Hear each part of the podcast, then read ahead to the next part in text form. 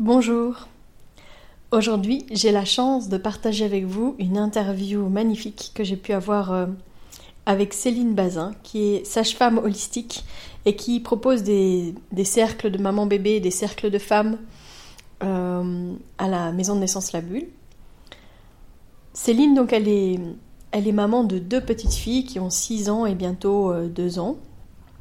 Et elle parle justement dans cet épisode de toute cette toute cette transformation, de toutes ces difficultés qu'elle a pu rencontrer au moment de l'arrivée de ses, filles. Et du coup, elle s'est vraiment spécialisée dans euh, la, matrescence, l'accompagnement des femmes qui traversent une maternité qui est chamboulante euh, et qui veulent prendre soin d'elles. Et pour ça, elle a beaucoup d'outils euh, à sa portée. Elle propose des massages Natala, elle fait de la communication quantique, que ce soit avec soi-même ou avec son bébé in utero ou avec son bébé une fois né. C'est assez impressionnant comme, euh, comme outil qu'elle utilise. Elle fait donc les cercles maman-bébé, les cercles de femmes, elle fait aussi des voyages au cœur de soi. Elle organise également des Mava Blessing et euh, une retraite postnatale. Elle est également l'autrice du livre Vivre sereinement son quatrième trimestre de grossesse. Elle se définit en fait comme une sage-femme à sa manière, qui guide les femmes à trouver ou retrouver leur plein potentiel durant les différentes étapes de transformation de leur devenir mère. Bonne écoute.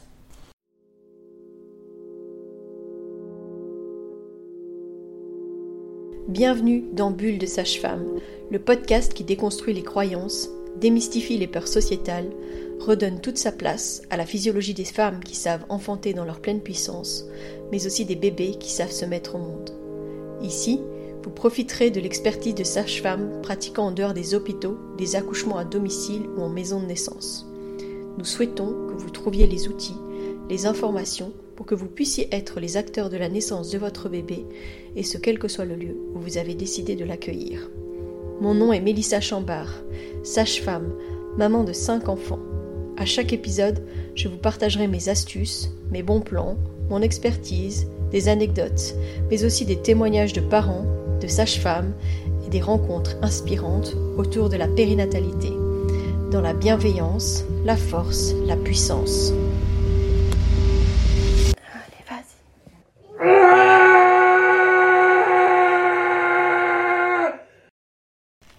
Bonjour Céline. Bonjour Mélissa. Je suis super contente de pouvoir t'enregistrer aujourd'hui et euh, bah, qu'on puisse échanger sur euh, un sujet euh, ô combien important. J'aimerais qu'on parle aujourd'hui du postpartum parce que bah, c'est encore un grand oublié parfois, même si on commence à en parler un petit peu plus.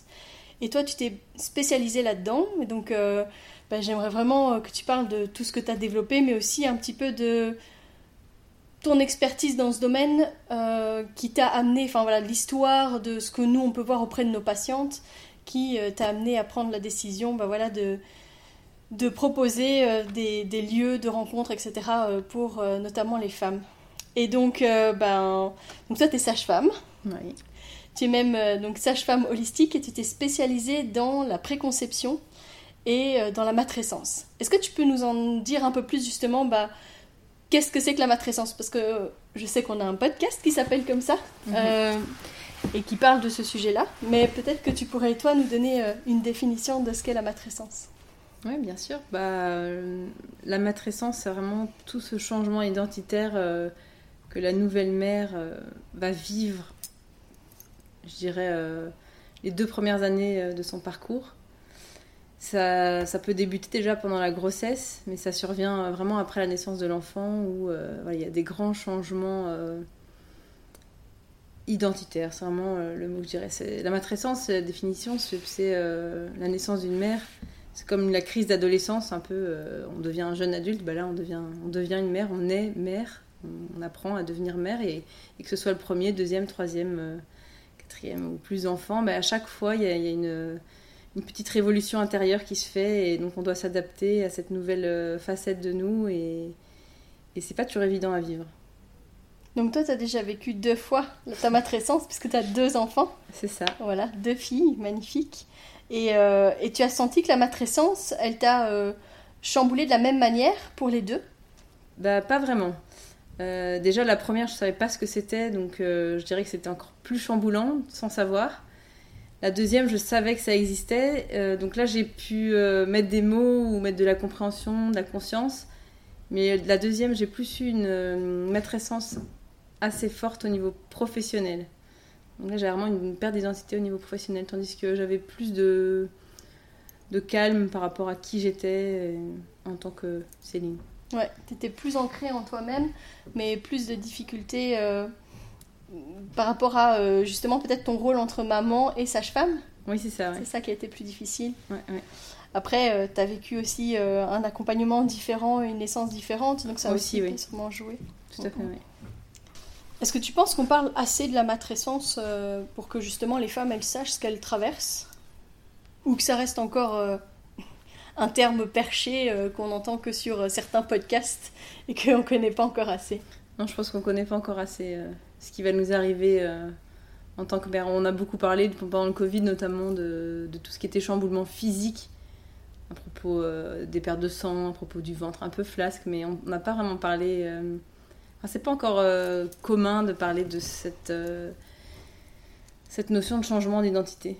Ouais, donc on a reconnu que c'était normal, que c'était pas glamour, les slips filets, les, gros, les grosses protections hygiéniques, les seins gonflés, mais on n'a pas encore parlé de tout le chamboulement euh, psychique que ça a amené et parfois des difficultés que ça pouvait amener euh, aux mères, mais aussi aux pères, parce qu'on parle de matrescence, mais il y a sûrement de la patrescence aussi. Aussi, ouais, ouais, ouais c'est ça. Donc, euh, ok.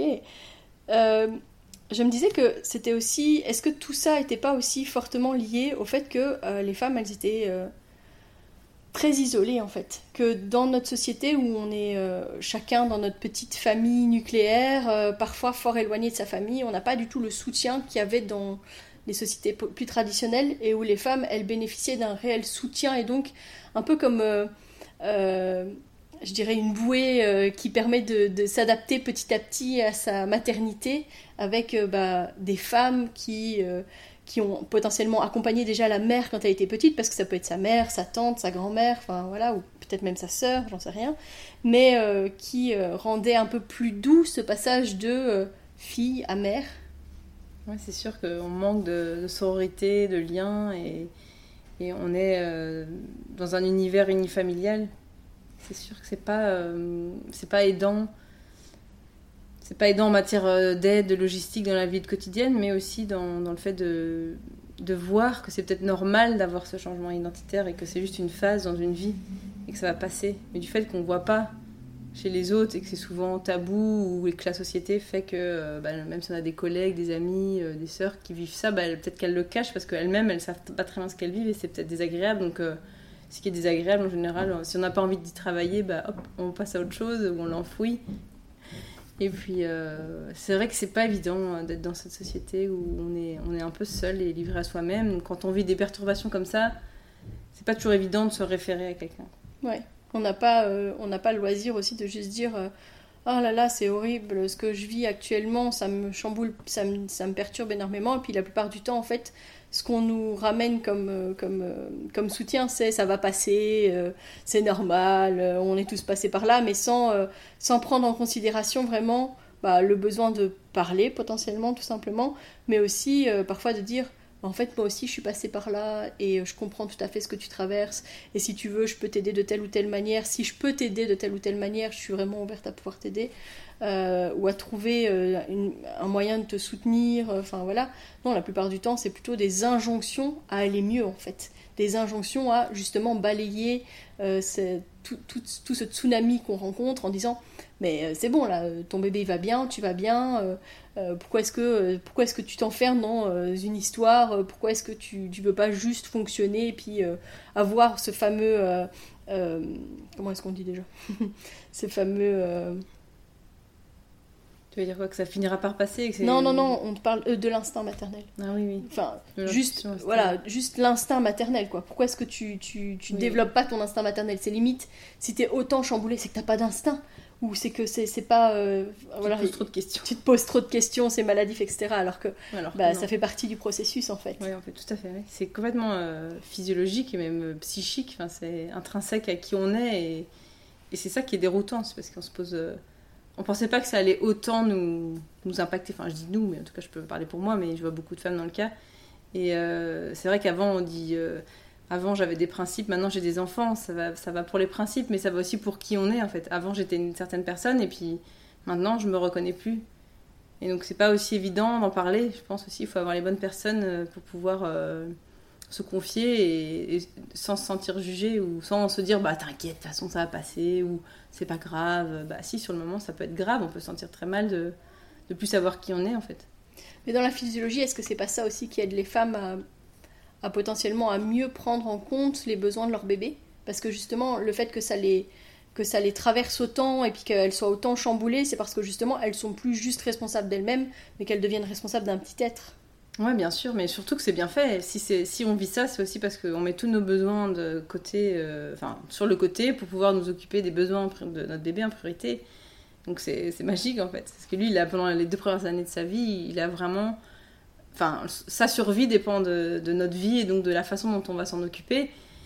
Et donc, euh, nos besoins à nous sont plus prioritaires. C'est vraiment les besoins du bébé qui, prédominent sur les nôtres. Mais à un moment donné, on peut se poser la question de ok, là, il a 9 mois, non, un an et demi. Est-ce que que c'est normal euh, de toujours ressentir ça euh, Est-ce que c'est normal? C'est toujours cette question de se dire quelle est la norme? Oui, c'est sûr qu'il faut faire la distinction avec une dépression du postpartum qui s'installe. et c'est peut-être justement hyper important de rappeler que euh, c'est important de reconnaître les signes de la dépression du postpartum parce que c'est pas la même chose de se sentir un peu euh, chamboulé enfin je dis un peu ça peut être fort chamboulé mhm. mais en fait d'être en questionnement mais de se sentir quand même euh, bien dans ce qu'on est aligné etc mhm.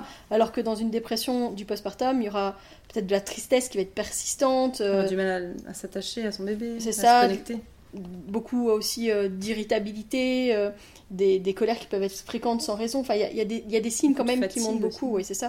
De la fatigue, euh, de la perte d'intérêt, euh, des changements d'appétit, des problèmes de sommeil. Tout ça, ça peut quand même alerter. Après, il y a l'hypervigilance aussi des premiers jours, puis il y a la matrescence qui peut durer effectivement euh, plusieurs mois, voire années. Mhm. Mais c'est pas censé devenir maladif en fait. C'est juste un chamboulement intérieur. C'est juste, c'est un gros chamboulement, mais changement. Sans, sans rentrer dans le côté dépressif euh, que, que, que peut avoir. Et donc, ce qui est compliqué, c'est de ne pas euh, banaliser la dépression en parlant de matrescence. Quoi. Il faut arriver à, à, jongler et à trouver le bon équilibre. C'est sûr, c'est sûr. Et puis, bah, c'est vrai qu'une matrescence chamboulante peut amener à un état dépressif sans forcément tomber dans un manque d'appétit et tout ça. Mais l'idée, c'est de, de, de, ne pas aller jusque-là et d'avoir des outils ou des pistes ou en tout cas quelqu'un euh, de confiance à qui se confier pour pouvoir mettre le doigt dessus et puis euh, tirer sur la corde en, mode hop, là, je remonte à la surface. Ouais. Demander de l'aide en fait. Et trouver peut-être des lieux euh, bienveillants où on peut se déposer, où on peut parler. Et on se sent écouté parce que souvent dans l'entourage, c'est ça le problème, c'est que quand on est dans des réunions de famille ou des choses comme ça, on ne sait pas forcément l'espace pour aller dans la profondeur. C'est souvent du superficiel et on est content de se voir, de partager un moment et on n'a pas forcément envie de déposer des choses euh, difficiles parce qu'on ne sera pas forcément entendu ou parce que justement on a envie de passer un bon moment donc on ne parle pas des choses difficiles. Je dis pas que c'est bien. Ouais, ouais, ouais. Je dis juste que c'est souvent. Mais dans la réalité, c'est ça. Puis c'est aussi ça, c'est aussi ça souvent qui est. Euh, qui amène les, les, femmes à pas vouloir trop en parler parce qu'elles ont peur d'être jugées euh, ou qu'on banalise totalement ce qu'elles sont en train de vivre euh, sans qu'en plus il y ait de réels euh, actes par la suite de personnes qui pourraient juste dire bah écoute moi si tu veux je peux venir un petit peu passer du temps avec toi etc parce que c'est vrai que les femmes elles sont fort isolées euh, isolée bah, parce que souvent le compagnon ou la compagne doit euh, retourner au travail mhm. assez rapidement, donc elle se retrouve seule avec ce bébé euh, pendant toute la journée, qu'elle allait la nuit, que, enfin voilà, donc c'est très très intense comme demande que peuvent avoir les nouveau-nés, ce qui est tout à fait normal, mais elles n'ont pas du tout la possibilité d'avoir le soutien réel de leur compagnon ou de leur compagne. Et puis les familles, si elles habitent plus loin, elles vont pas forcément non plus être fort aidantes et donc quand elles vont venir, ça va être juste pour partager un café, porter le bébé, mais pas, euh, pas pour être vraiment soutenante et aidante. Quoi. Mhm, tout à fait. On dit qu'il faut tout un village pour, euh, pour élever un enfant. Et puis chez nous, en fait, ben, on se retrouve isolé et tout seul euh, à, à, devoir manager sa vie de famille, sa maison, son bébé, son allaitement. Enfin, c'est énorme en fait. C'est sûr.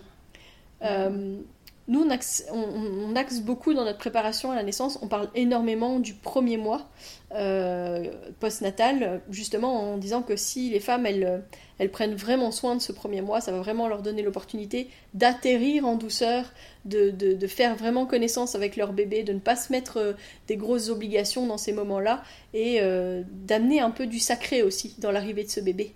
Euh, parce que souvent, quand il vient d'arriver, donc pendant longtemps, on est dans l'attente, on est dans l'attente, etc. Et puis ce bébé arrive, et puis il faut partager la joie, partager tout ça. Euh, mais du coup, euh, c'est accueillir des invités, c'est manager des visites, etc. Enfin voilà.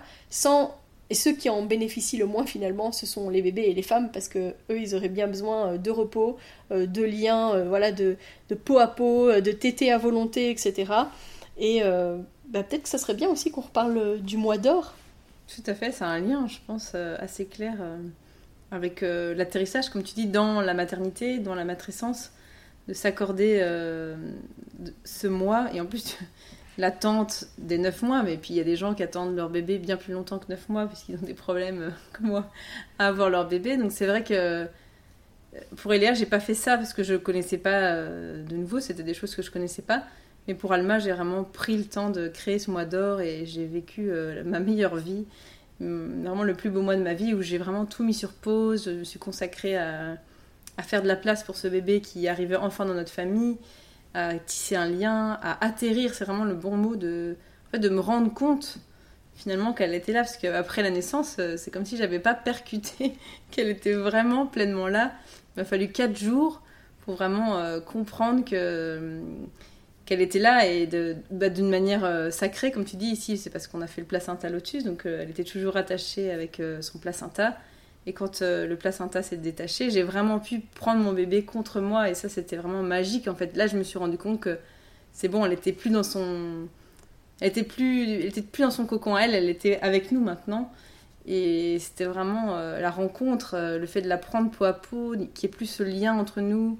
Donc quand ils sont dans notre ventre, ils sont dans notre ventre, il y a notre peau à nous, puis là il y a le cordon, il y avait le cordon, le placenta entre nous deux, mais là il n'y avait plus rien, il n'y avait plus rien qui nous retenait pour, euh, pour vraiment échanger dans la tendresse, dans le lien, c'était waouh, magique. Et là j'ai vraiment réalisé, quatre jours après, qu'elle était là.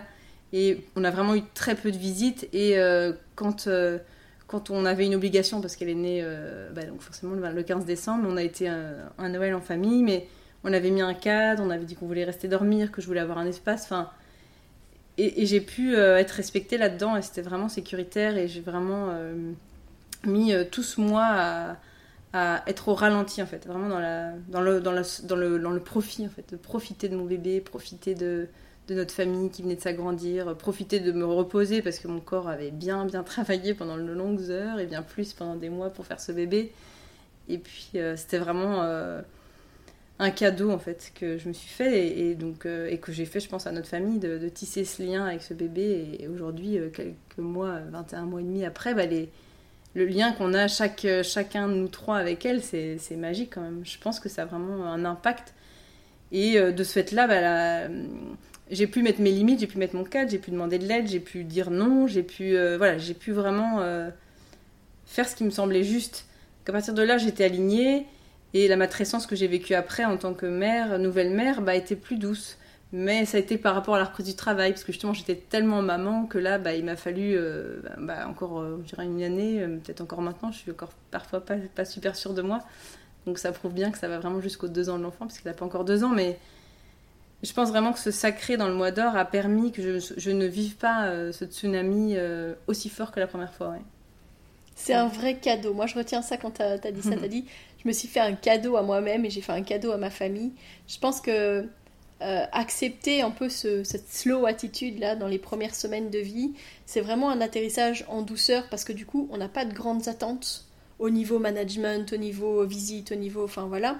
Et puis, euh, on accepte en fait de fonctionner euh, en douceur ce qui permet ben, de mettre une mise en route de l'allaitement beaucoup plus sereine parce qu'on peut vraiment être au rythme du bébé, de pouvoir se reposer à tout moment en fait, parce qu'il n'y a pas d'obligation, il n'y a pas de choses qui se mettent en place. Tout doit être... En fait, quand on en parle, nous, on essaye de dire que le... ce qui serait super chouette, c'est d'arriver à mettre en place des choses pour que bah, tout ce qui est de la charge mentale qu'habituellement cette maman a euh, puisse être dispatché et donné à d'autres, comme par exemple, bah, ne serait-ce que si on a un plus grand qui doit aller à l'école, bah, que si à un moment donné le papa ne peut plus le faire, bah, que par exemple ce soit la maman d'un copain ou d'une copine, une voisine qui puisse mhm. prendre ça en charge pour ne pas obliger à devoir retourner trop vite dans le rythme quotidien en fait. oui, ça c'était un de mes, un de mes comment on dit maintenant c'est moi qui trouve plus mes mots c'était une de mes conditions je voulais pas m'occuper des allers-retours à l'école jusqu'au un mois et en fait on a fait ça jusqu'aux deux mois d'Alma et ça c'était génial donc lui André il a pris un mi-temps euh, enfin il a pris son congé parental en mi-temps donc il a amené à l'école et puis il allait la rechercher donc jusqu'à ces 8 ou 9 semaines je suis pas sortie de chez moi et j'avais vraiment besoin en fait de c'était janvier, février, enfin, j'avais pas envie d'être dehors à ce moment-là, en fait. Et de sortir avec le bébé, de d'être à l'heure, enfin, c'est une pression, un stress, en fait, et, et j'avais pas envie de m'infliger ça avec un. Et ni à mon bébé, en fait. Mm, mm. Puis ni à Léa, parce que j'aurais été stressée, j'aurais une mauvaise ambiance, donc au moins, comme ça, euh, c'était c'était vraiment aidant pour moi de ne pas devoir faire ça. Donc c'est un cadeau pour moi et pour tout le monde, en fait. Ouais, c'est ça. Et quand on... c'est vrai que quand euh, on est dans ce mois d'or, on peut mettre vraiment euh, des petits rituels pour ajouter un peu de sacré dans ces moments-là. Peut-être des moments de connexion beaucoup plus fortes en, famille. Il y a par exemple, on peut faire des, des cercles de gratitude chaque soir. En fait, on se met autour et puis on, raconte ce pourquoi on, on, est reconnaissant en fait. Euh, pour être dans un positivisme, j'ai envie de dire, puis euh, remettre vraiment du lien dans ce qu'on vit et puis du lien avec ce bébé. Parce que finalement, euh, si on est juste dans un coin et puis on ne se mélange pas, c'est pas forcément évident. Mais si chacun euh, remet un peu de, de, sacré et de gratitude dans ce qu'il a traversé dans la journée, dans cette période où on est en cocooning, ben justement on reconnaît la valeur que ça a, ce moment-là. C'est remettre du euh, ah aujourd'hui euh, peut-être des, simples choses, hein, mais j'ai fait un gâteau pour maman et j'ai trouvé ça super. Bah, hop là, on, est dans la gratitude d'avoir pris le temps de prendre soin finalement, parce que maman en fait elle s'occupe de, mon petit frère ou de ma petite sœur, mais j'ai pu euh, participer à un truc pour elle et, j'en suis remplie de, mhm. gratitude. Donc c'est plein de petites choses qu'on peut faire comme ça, on peut aussi euh, euh, dans les rituels, on peut préparer un bain post-natal pour la maman et puis peut-être pour le bébé si jamais euh, mm. on a envie de prendre ce bain avec, euh, avec son bébé. Donc on peut utiliser des herbes, etc. Ça peut être aussi des très bons moments. On peut faire aussi bah, à la fin du mois d'or un rituel de fermeture hein, sur c'est bien, on s'est ancré, on a, on, a partagé. moi j'ai le sentiment avec les bébés avec qui je me suis offert ce, ce fameux baby moon quoi, où je suis restée au lit avec mes bébés j'ai l'impression que c'était beaucoup plus fluide et puis qu'en fait, à la fin de ce baby moon, je, les connaissais beaucoup mieux. C'était pas juste je fonctionnais parce que je devais fonctionner avec un nouveau-né, mais j'avais ce sentiment de beaucoup mieux les connaître, euh, euh, de, mieux percevoir leurs besoins. Euh. Il y avait quelque chose comme si j'avais enlevé une barrière supplémentaire. Mhm. Parce que on avait été en corps à corps, euh, parce que je l'avais regardé profondément, parce que en fait, je me disais pas, euh, bon allez, j'ai fini l'allaiter, là, je vais essayer de, la poser parce que euh, je dois ranger la manne de linge ou faire le ménage ou j'en sais rien, enfin, ou même juste m'occuper de mes plus grands. Non, mes plus grands, ils venaient me voir. C'était des moments du coup hyper chouettes parce que il n'y avait pas d'attente envers moi c'était souvent, ils venaient faire un câlin, voir le bébé, euh, échanger, on avait un petit moment où on pouvait parler, etc. Et puis, euh, naturellement, ils repartaient. Le moment où ils venaient m'apporter mon repas aussi, c'était toujours la fête pour eux. Ils étaient trop contents de m'amener à manger, quoi. Donc je pense que ça, tout ça, ça a de l'importance, mais ça a de l'importance de bien le préparer pour pas que ça devienne une charge aussi pour le compagnon ou la compagne. Parce que ça, c'est hyper important aussi que eux, ils aient un mois d'or euh, slow, en fait. Puis que eux aussi créent du lien avec leur nouveau-né. Mais euh, de bien l'organiser, ça rend les choses possibles. Quoi. Je sais pas ce que toi t'en penses. Mais... Oui, c'est sûr, ça, ça s'organise en amont, ça c'est sûr et certain, avec beaucoup de discussions et de, communication, pour pas que, que le, compagne, la le compagnon se sente lésé dans l'intendance. quoi. Oui, c'est ça. Et donc peut-être qu'il y a aussi euh, des lieux de rencontre et de soutien, et je sais que toi tu en proposes, euh, parce que justement, comme on parlait d'isolement, euh, de fait de se sentir seul, de pas avoir non plus son compagnon ou sa compagne qui puisse rester longtemps à la maison, puis d'avoir des journées complètes avec juste son bébé, et parfois d'être un peu acculé par ça. je sais que donc en tout cas à la maison de naissance, tu nous proposes plusieurs choses, dont le cercle maman-bébé. Euh, c'est quelque chose que j'entends que les femmes, elles apprécient beaucoup. Est-ce que tu peux nous en dire un peu plus sur tes cercles? Oui, bien sûr. Bah, c'est des moments que, que moi, j'aurais beaucoup aimé avoir quand j'étais jeune maman à la bulle. Et forcément, qu'il n'y avait pas parce que c'est moi qui les proposais. Mais euh, je propose euh, vraiment aux jeunes mamans de pouvoir se déposer, c'est-à-dire mettre des mots sur ce qu'elles ce qu'elles vivent, sur ce qu'elles traversent, sur ce qu'elles ressentent, sur leur, leur joie, mais leurs difficultés aussi. Pas toujours parler que du bon, ou pas, toujours parler que du mauvais aussi, mettre, mettre l'accent sur des petits points de gratitude, justement, comme tu disais, et de dire, ah bah, de finir toujours le ton par quelque chose de, positif. Et puis, ce que j'aime dans ces cercles-là, c'est qu'elles se rendent compte que l'herbe n'est pas plus verte ailleurs et que peut-être que l'une a fait comme si, alors ça peut lui donner une idée, ah bah tiens, bah peut-être que moi je ferais comme ça, sans que ce soit vraiment un conseil. Elles prennent ce qui est juste pour elles. C'est ça que je trouve, euh, je trouve vraiment bon, c'est que c'est que c'est pas comme une conversation avec une amie ou une copine qui a déjà tout vu, tout vécu et qui va lui dire fais ci, fais ça, moi je te conseillerais de faire ça. Au moins elles prennent ce qu'elles veulent et elles auront eu l'impression qu'on les a profondément écoutées et qu'elles aient été entendues. Ça, dans notre société, c'est pas toujours évident d'avoir une conversation avec quelqu'un où on se sent pleinement écouté, où on peut aller au bout de son émotion. Si on a envie de pleurer, bah, qu'on décharge en fait, qu'on se libère aussi de tout ça et que et qu'on puis qu'on se rende compte que finalement c'est peut-être normal parce que d'autres mamans euh, ressentent ça.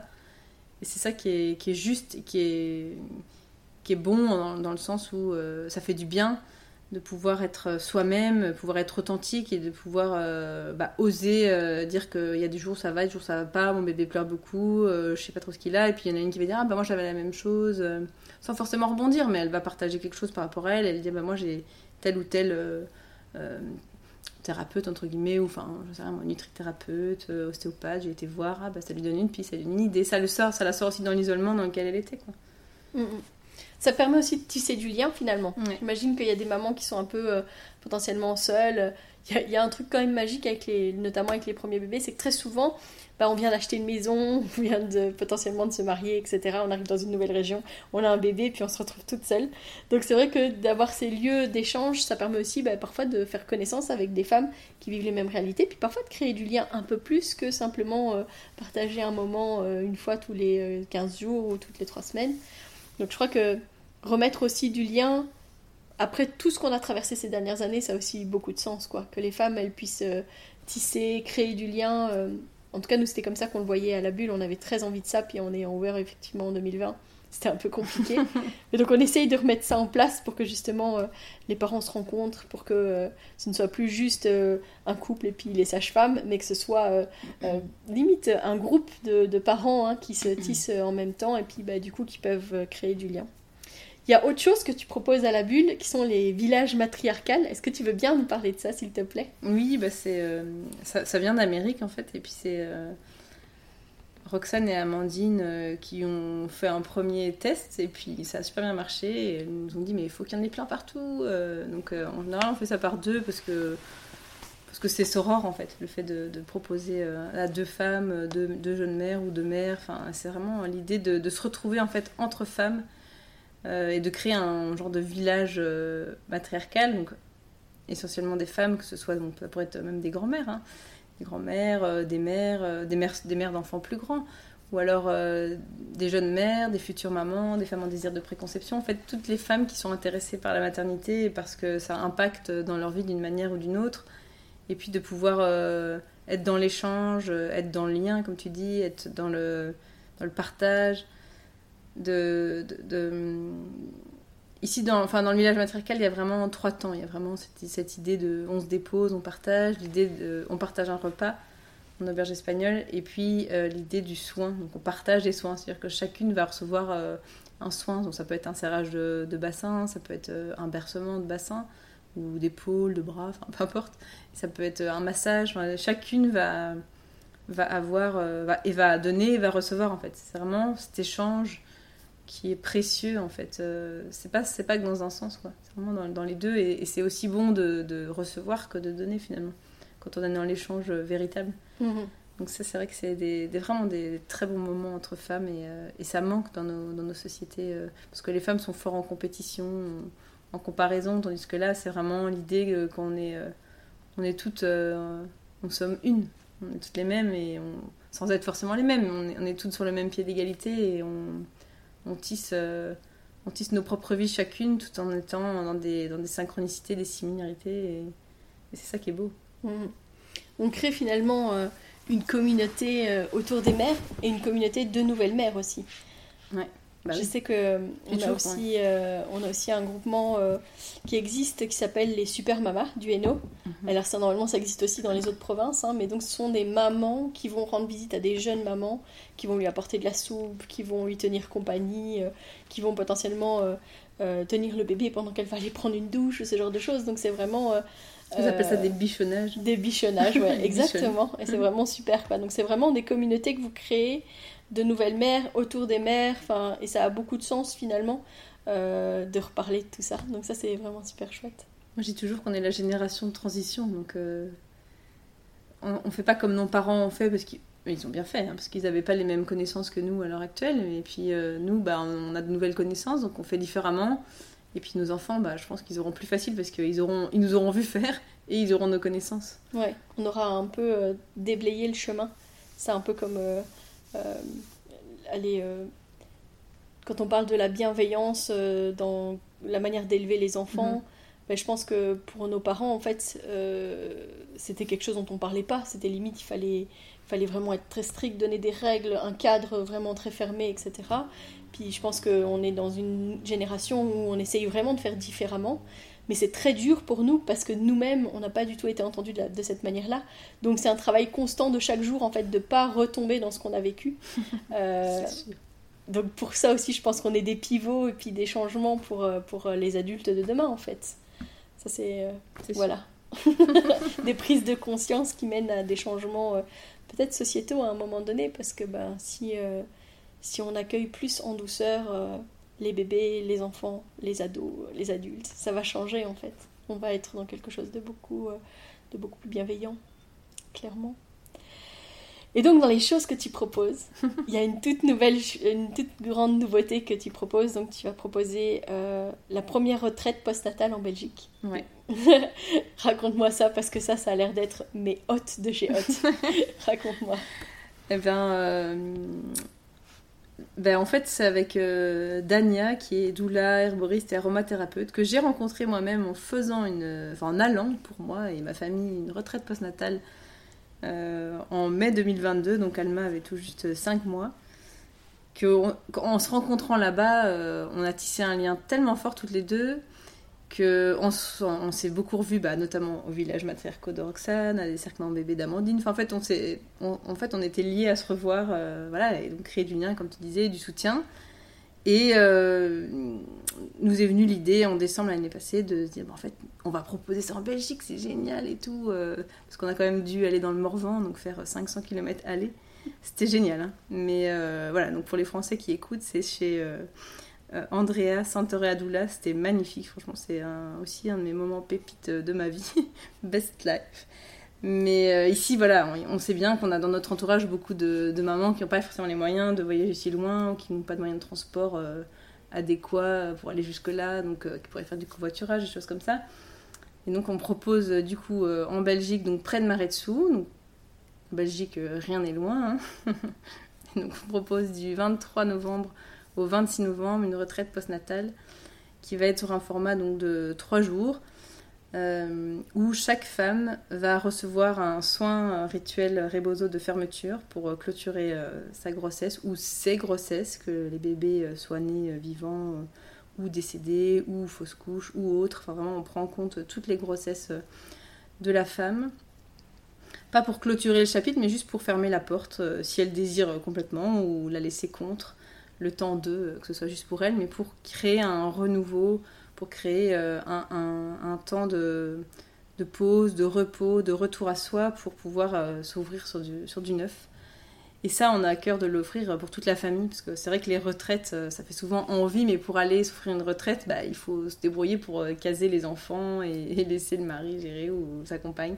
Mais donc ça, c'est vrai que moi, c'est le truc qui m'a attiré, c'était de pouvoir le faire avec toute sa famille, y aller en famille, euh, c'est vraiment euh, précieux. Si maintenant ça, la maman a envie d'y aller euh, toute seule avec son nouveau bébé, mais voilà, il faut vraiment s'écouter, écouter ses besoins et, c'est aussi super parce que justement le village qui va être créé ce week-end-là va prendre soin du bébé pendant que la jeune mère recevra son soin à elle. Donc c'est vraiment cet effet communautaire, cet effet de, de village d'antan, d'esprit de, de, partage en fait juste partager un repas avec des inconnus ça peut être très bizarre mais en même temps ça peut être waouh mais en fait on a trop de points communs enfin et on, est, on était fait pour se rencontrer pour s'entendre et, voilà au-delà de, de l'idée de, retraite de repos c'est vraiment ouais, ce, temps de pause ce temps de soins ce temps de partage ça va vraiment être trop bien, ça va être trop beau. Et euh, il reste que trois places. On a sept inscrites parce qu'on pourra pas faire. Euh, enfin,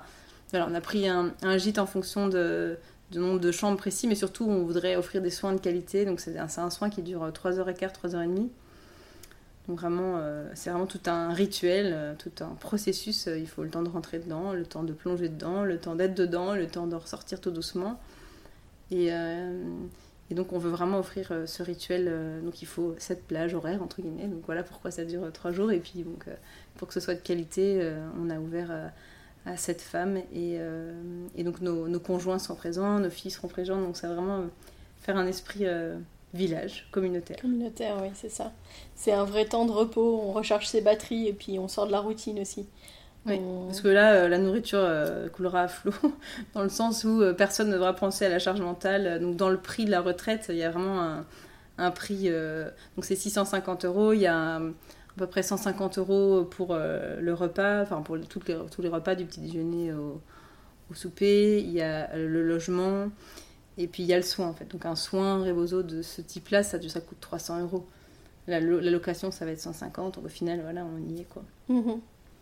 Il y aura des moments aussi d'échange de, de, de, Il y aura, voilà, et donc on y est, on y est, puis je dis oui, il manque 50 euros. Et en gros, il y aura, donc, il y aura deux temps d'ateliers euh, créatifs, d'ateliers, euh, peut-être plus. Euh, non, il y en aura même plus que ça. il y en aura plus que ça. Mais je vais pas tout dire, mais il y aura vraiment ouais. des temps de, oui, de rencontres, d'échanges, et puis il y aura des temps libres. Et puis on, je pense que si le temps le permet, on pourra faire des balades groupées, de, de connexion avec la nature, tout en continuant de papoter de choses et d'autres, sans vraiment qu'il y ait de cadre au niveau de la discussion. Mais c'est vraiment chouette endroit. En plus, euh, je connais bien, donc, euh... donc, ça va être top. Super. Donc encore trois places pour euh, ouais. cette retraite postnatale qui aura donc lieu les 23 et 26 novembre prochains.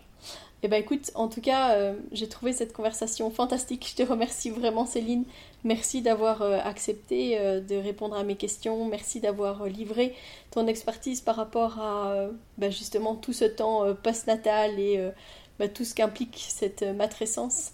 Et bah, j'espère bientôt te revoir parce que je sais que tu as d'autres projets et j'aimerais bien les remettre en lumière aussi sur Bulle de Sage-Femme. Donc ce sera avec plaisir, si jamais tu le souhaites, que j'aimerais bien rediscuter avec toi de tout ça. Oui, avec grand plaisir. Merci beaucoup. Merci.